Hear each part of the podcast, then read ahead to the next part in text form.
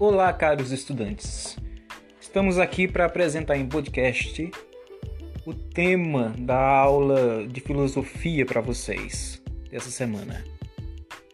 Sou o professor José Hinaldo, como vocês sabem, né? Eu dei uma aula no Meet, mas poucos de vocês participaram. Mesmo assim, eu vou disponibilizar essa aula para vocês. O podcast é importante porque vocês vão poder ouvir quando quiserem, tá? E fica mais fácil para carregar no celular. A filosofia na história é pensamento pré-socrático. O que eu quero dizer com isso? Um pouco da história da filosofia no, seu início. Por que, que a filosofia surgiu? Qual foi o espaço? Qual foi o tempo? Qual foi o ambiente? Quais foram as motivações? E por que, que a filosofia ainda hoje surge nossa cabeça e na nossa vida, né? Talvez pelos mesmos motivos que tiveram aqueles antigos quando começaram a filosofia. A palavra Sócrates aparece porque Sócrates é tido como o pai da filosofia, como aquele que realmente implementou a filosofia, mas não é justo dizer que ele iniciou porque existiu pessoas que antes tinham um pensamento filosófico. E é chamado, são chamados então os pré-socráticos. Antes mesmo de falar dos pré-socráticos, vamos falar um pouco sobre as dimensões do real e do fake, mito ou verdade.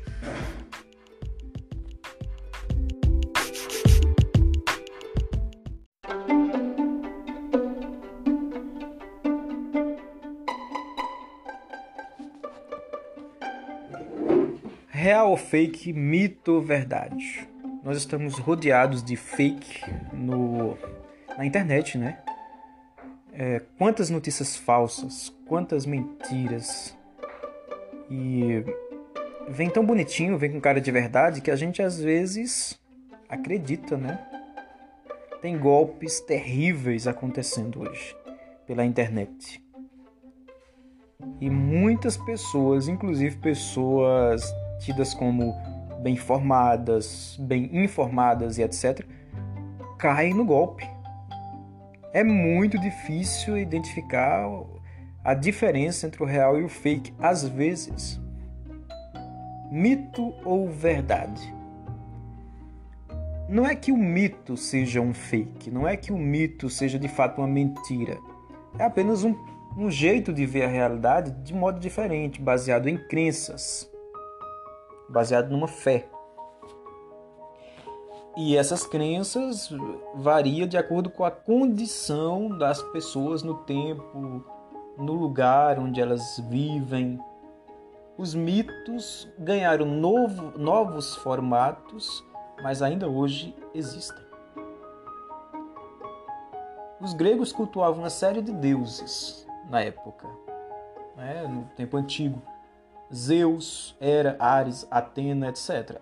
Outros deuses que, que a gente não vai citar agora. Além de heróis ou semideuses, aqueles que eram filhos do homem ou da mulher com um deus ou com uma deusa. Por exemplo, Teseu, Hércules, o grande Hércules, Perseu, etc. Então, essas histórias elas estão muito divulgadas, sobretudo em filmes antigos, inclusive muito interessantes. Se vocês não assistiram, convido-os a assistir. Os mitos trazem alguns problemas ainda hoje, para que a gente possa tentar resolver à luz da filosofia. É, por exemplo, a raça ariana. O que, que é isso, a raça ariana?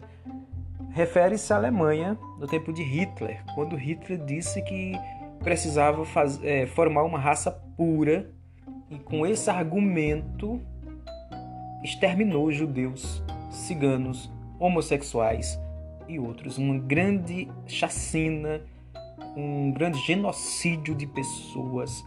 Milhares e milhares morreram, morreram naquele período, baseado no mito. Porque não se trata de modo algum de uma verdade. Então, o mito nesse sentido aí, traz o problema de ser falso, de ser fake. No sentido de reformas religiosas, uh, houve o protestantismo e também a Igreja Católica resolveu fazer uma contra-reforma, uma reforma dentro dela. O próprio protestantismo também se trata de uma reforma na igreja, na fé, enfim. Essas reformas têm algo, algum aspecto do mítico, embora não seja mítica, mas tem algum aspecto do, do mítico porque é um retorno às origens. Vamos reler a Bíblia, vamos eh, voltar a estudar, vamos imitar os antigos. Então essa essa volta ao passado, essa volta ao passado, ela refere-se também ao aspecto do mito. Então os problemas do mitos ainda hoje. E se, se acostumou-se a criar histórias em quadrinhos de heróis. Um dos famosos heróis que nós podemos dizer é o Superman. Mas também o Homem-Aranha, entre outros, que assumem quase que a configuração de deuses e semideuses, embora não tenha esse cunho religioso, mas tem o cunho de salvamento. É aqueles que conseguem salvar as pessoas dos seus problemas. A literatura e romances até hoje, muitos livros de literatura trazem aspectos mitológicos, não necessariamente mitos gregos, mas aspectos mitológicos, seres é, mitológicos. E o mercado, o mercado de consumo também criou alguns mitos, alguns mitos. O shopping center é um grande mito. É como se fosse a igreja do novo tempo. O formato dele, o que ele oferece. Mas além do shopping center, o mito do carro do ano. Você sabe que a pessoa acaba, acaba sendo do tamanho do carro que tem. Se aquele carro, não a nível de tamanho, a nível de, de tecnologia, de status social, se aquele carro é um carro importante, a pessoa também se torna importante. E às vezes é tão romantizado o carro, é tão encantado que parece realmente conduzir a pessoa para um outro mundo.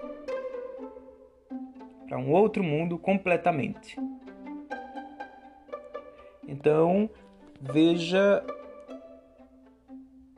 veja como os mitos eles persistem, persistem até hoje. O mito do Édipo. Édipo na mitologia grega é um dos mitos que eu quero trazer para você. Você pode depois pesquisar na própria internet outros mitos. São sempre histórias muito interessantes que trazem inclusive um sentido, uma interpre... interpretação para a vida. Acredite, é... são histórias fabulosas, muito interessantes. Né? Diz que Laio era um rei, rei de Tebas, uma das cidades-estados da Grécia Antiga da polis, uma das, aquela polis chamava-se é, Tebas, e Laio, é, rei então de Tebas, é casado com Jocasta.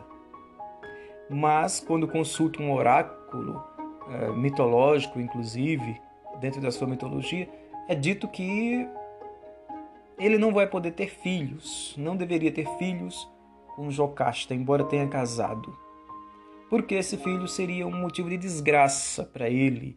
É, o filho mataria ele, casaria com a mãe e teria toda essa desgraça. Mas o Laio não não leva tão a sério e acaba tendo o filho junto com Jocasta, o famoso Édipo. Então Édipo, o rei Édipo, o filho de Laio e Jocasta, é essa figura emblemática e problemática com o Édipo. Então, como Édipo mata seu pai e casa com sua mãe?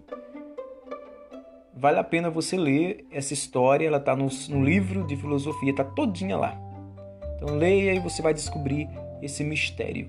Édipo mata o pai e casa com a mãe. Portanto, leia e me diga o quanto interessante você vai achar. O Édipo vai passar por um por uma, um enigma esse enigma é chamado Enigma da Esfinge. A Esfinge é um ser mitológico, uma mistura de lobo com mulher. Uma mulher que tem o corpo de lobo e tem a cabeça de mulher. Isso seria a Esfinge. E a Esfinge lança um desafio para o Édipo. Ele diz assim: existe um animal, de manhã anda com quatro pernas, meio-dia anda com duas pernas e à tardinha anda com três pernas. Que animal é esse? Também é um enigma para você descobrir. Boa sorte! O complexo de Édipo foi atualizado pela psicologia humana, por Freud, que você vai conhecendo essas figuras também, porque eles entraram no mundo também da filosofia. O Freud, também seus primeiros companheiros, né? Trata-se desse desejo que a criança de 3 a 5 anos manifesta pelo sexo oposto do pai ou da mãe. Então, uh, existiria um desejo inconsciente. A própria criança não sabe, às vezes os pais também não percebem, mas existe um desejo inconsciente do filho em relação à mãe, da filha em relação ao pai, e por isso tem um, também uma oposição, uma rixa com o outro. Né? Quando o filho deseja a mãe, acaba odiando o pai, e vice-versa. Mas tem variedades desse, dessas interpretações é, no campo da psicanálise. Vamos em frente.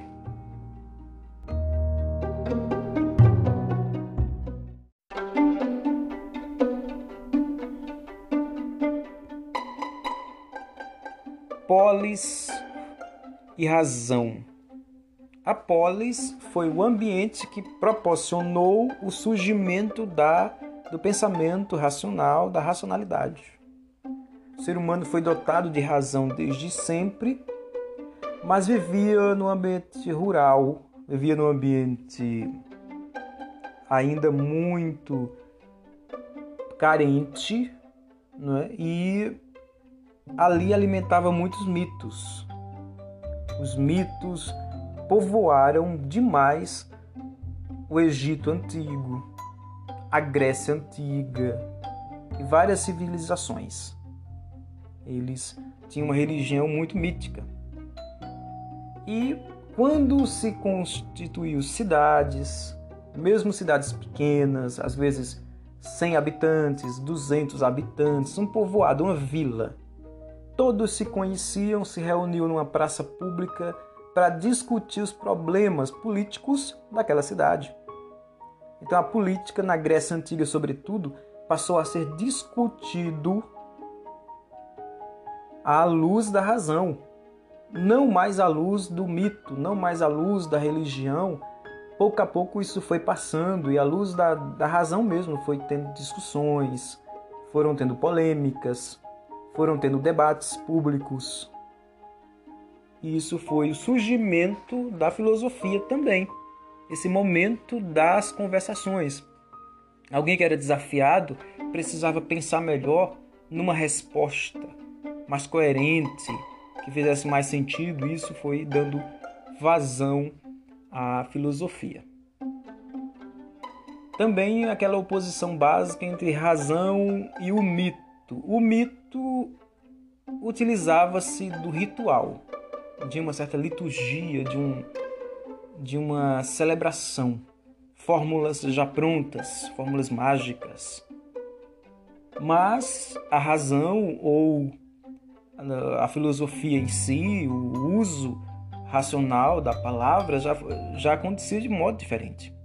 Ali já acontecia discussões, debates, contradições, possibilidade de, de ser verdade e também de ser mentira.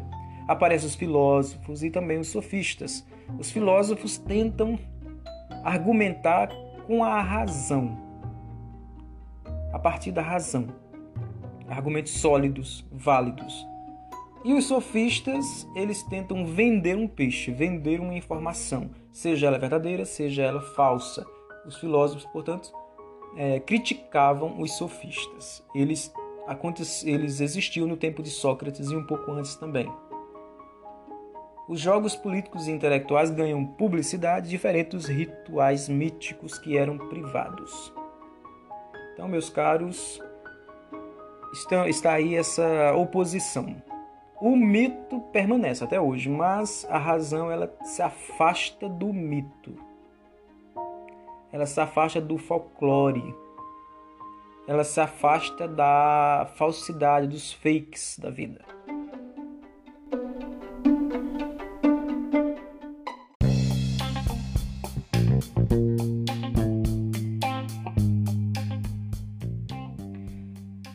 Continuando, pré-socráticos, os primeiros filósofos.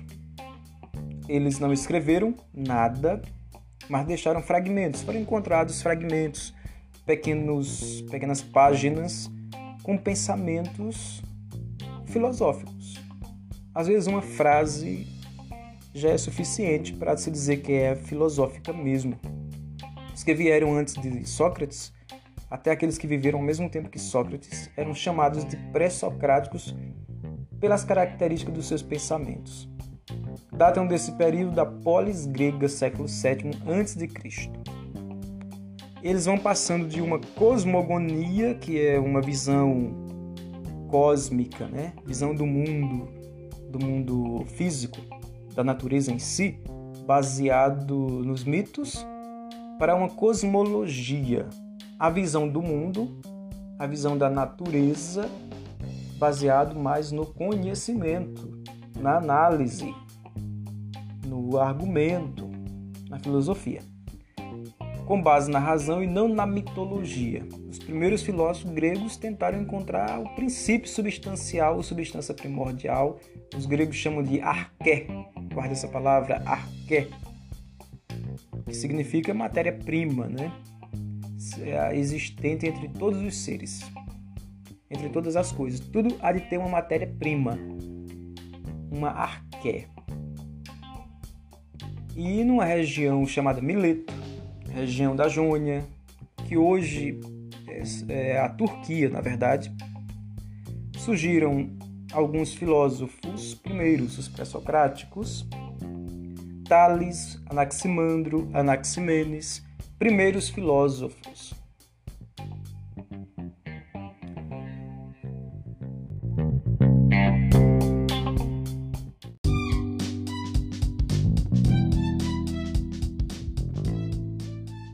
Tales, água. Tales diz tudo é água. Ele fez algumas experiências no Egito, no, vendo os rios, estudando os corpos hídricos, e ele chegou a essa conclusão de que tudo é água, ou o fundamento das coisas e da vida e da existência está na água. Realmente, se formos trazer para a atualidade, como é importante a água, né? Sem água não há vida. Anaximandro é discípulo de Tales e pensa diferente. Ele diz que é indeterminado esse apeiron esse fundamento da vida e da existência é indeterminado. Houve algo que alguma coisa indeterminada que for que deu origem ao céu e à terra e a tudo. Semelhante à poeira cósmica, por exemplo, mas que não era possível explicar. É chamado de apeiron, que significa exatamente esse termo, indeterminado, apeiron. Anaximenes é discípulo de Anaximandro e discorda tanto de Tales como do Anaximandro, porque ele diz que esse princípio é o ar. Esse ar é o ar, esse ar é o ar que respiramos e que, portanto, dá vida, e é o ar que está povoando todo o universo. E ele é o princípio próprio da vida. Ele é esse fundamento. Então, são diversos pensadores, cada um dando uma explicação a respeito do mesmo tema. Que tema? A origem da natureza, o princípio da natureza. O que, que é matéria-prima nessa natureza? E é detalhe, não na natureza de um ser apenas, mas de todos os seres. Pensemos nos animais, todos os animais. Pensemos nas plantas, todas as plantas tudo isso reunido teria uma matéria-prima única. E eles tentam dizer que matéria-prima é essa. Pitágoras é que se diferencia, já conseguindo fazer uma passagem para Sócrates e Platão, já conseguindo trazer o aspecto racional. É basicamente dizer que essa arqué, esse fundamento, não está no físico exatamente, mas está nos números. Tudo é número para Pitágoras. Mesmo o nosso corpo é uma quantidade de pontos contados interligados. Então, o princípio básico seria a matemática. Ele também cunhou a palavra filosofia. Perguntaram a Pitágoras: Você é filósofo? Ele disse: Não, você é sábio? Ele disse: Não, eu sou apenas um amante da sabedoria. Logo, eu sou filósofo. Todo aquele que ama a sabedoria pode ser também chamado de filósofo. Então, meus caros, é isso, o princípio da filosofia. Essa desconfiança de que o de que a origem, essa desconfiança de que o fundamento, a matéria-prima tá, tá no mundo, tá dentro do mundo. Não tá fora, não veio de um ser sobrenatural, não é, não é mítico, né? É diferente do que, a, do que os mitos diziam. Se existe céu e terra é porque teve Zeus que criou e cada aspecto da natureza pertence a um deus, segundo os mitos gregos, mas os filósofos dizem não. Existe sim fundamentos físicos, quando não é físico, mas são os números que são é um aspecto mais racional que pode dar conta da explicação da natureza, da explicação da cosmologia, de como o mundo acontece. E qual é a grande sacada desses filósofos? Lembre-se, eles viveram no século VII a.C. Eles não tinham tecnologia nenhuma eles poucos tiveram contatos com outros povos que também eram antigos. Então eles deram saltos importantíssimos nessas descobertas. Quando você começar a ver outros filósofos, outros filósofos pré-socráticos, como Heráclito, Parmênides e outros mais, você vai ver que eles evoluíram mesmo, eles saíram trazendo novos aspectos cada vez mais, trazendo novos elementos dentro dessa temática da cosmologia. Seja bem-vindo à filosofia.